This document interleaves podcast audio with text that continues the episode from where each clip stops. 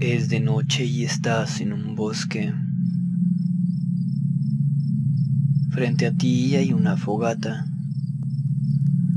Al otro lado del fuego hay una persona vestida con ropas coloridas y una máscara de liebre. La persona te saluda diciendo, Saludos viajeras y viajeros, soy Ursus, el bardo rolero, y esta noche les traigo Alone of the Trail, o A Solas Fuera del Camino, un juego gratis creado por Medieval Texas Studios. Pero antes de comenzar con la reseña, creo que ya les había comentado que hacer journaling games no es tan complicado, en especial si basas tu juego en el de alguien más. Pues Alone of the Trail es el ejemplo perfecto, ya que como la propia página de la tienda explica, es un hack de Alone Among the Stars y por eso las mecánicas son casi idénticas. Pero, como también siempre digo, las experiencias que ofrecen estos juegos son muy distintas y Alone of the Trail no es la excepción. Pero ¿de qué se trata? Bueno, en Alone of the Trail eres alguien que salió a acampar y se perdió por el camino. Ahora estás a solas en lo salvaje, esperando a que te rescaten. Dejaste tu ruta con una amistad, así que es cuestión de tiempo para que los equipos de búsqueda y rescate te encuentren. Por desgracia, ha pasado una semana y tus provisiones comienzan a escasear.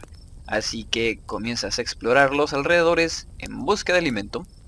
El juego se divide en semanas en las que irás teniendo experiencias. Para jugar necesitas una baraja inglesa que incluya los jokers, un dado de 6 caras y algo para anotar tus experiencias. Para comenzar tu aventura, tira el dado y usa el resultado para sacar las cartas de la primera semana. Luego irás tirando el dado antes de destapar cada carta. Esta tirada te dirá si tienes una experiencia peligrosa, una experiencia que no es peligrosa o una experiencia placentera. Luego destapa la carta y revisa su palo y su número.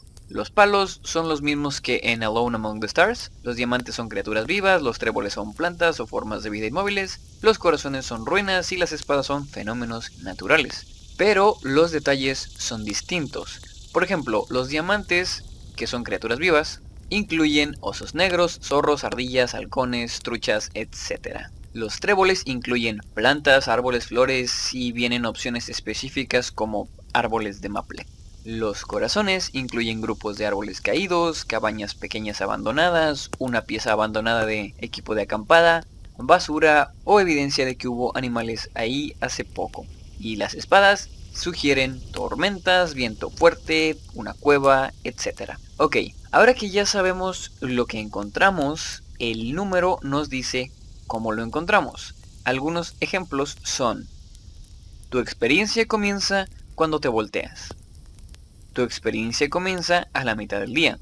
Tu experiencia comienza en mitad de la noche. Tu experiencia comienza después de que cometes un error. Tu experiencia comienza cuando volteas hacia arriba, etc. Y así es como vamos pasando cada semana, haciendo una entrada en nuestro diario de cada uno de estos eventos. Ahora, ¿cómo nos rescatan? Bueno, para eso son los jokers. Cuando nos sale el primer joker, tiramos el dado. Si nos cae del 1 al 3, entonces hubo un momento en el que casi nos rescatan, pero algo salió mal.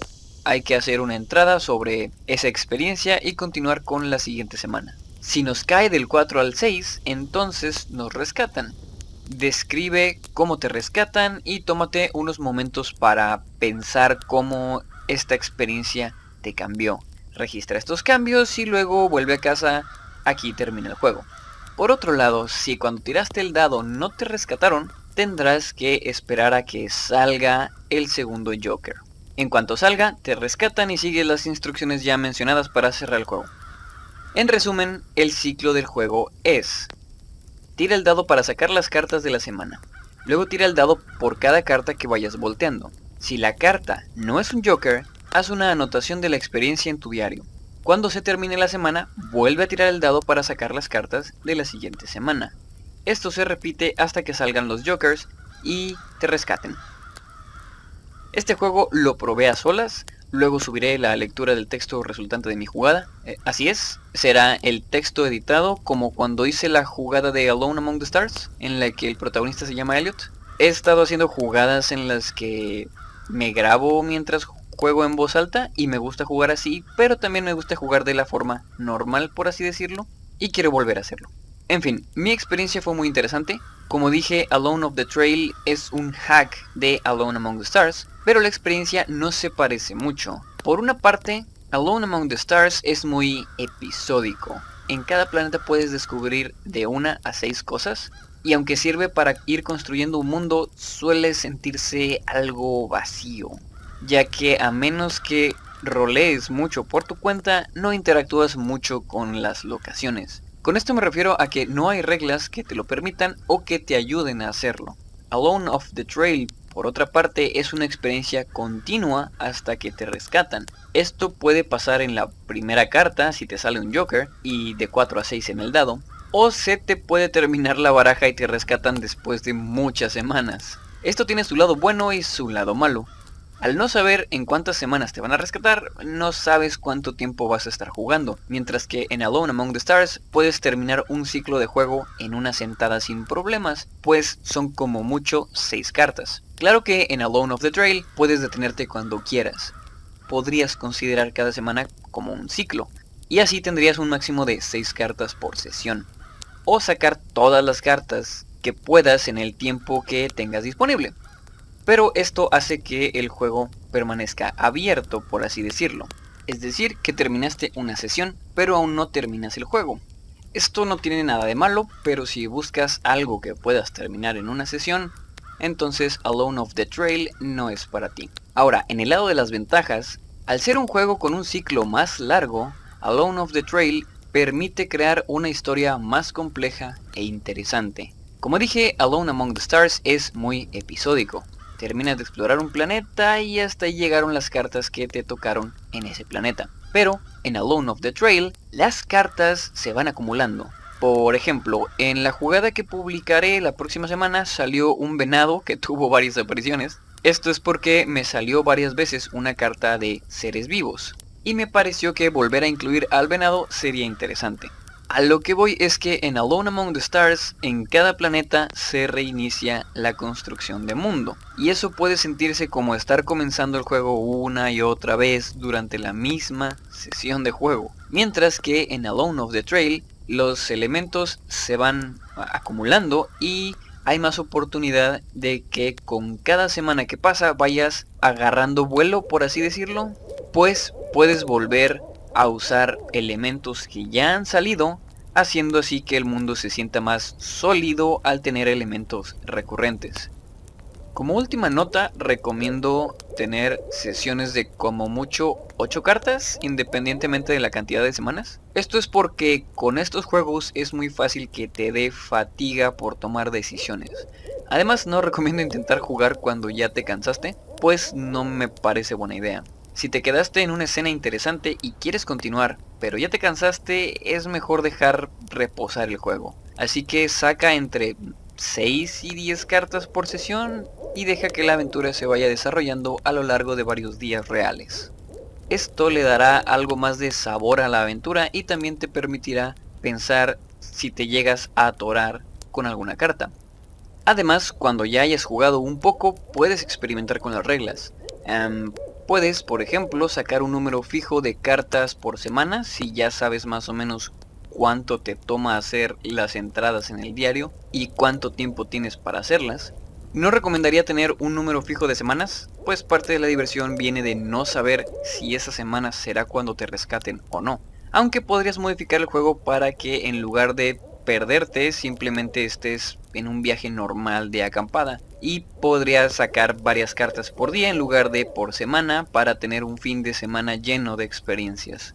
Así que si se animan podría ser interesante que hagan las modificaciones que les parezcan adecuadas para disfrutar más el juego. Cosas como cambiar el tipo de animales sugeridos por animales de la región en la que ustedes viven, por ejemplo. Y también les animo a intentar hacer sus propios hacks de estos juegos, en especial los que te dan permiso para hacerlo, como Alone Among the Stars.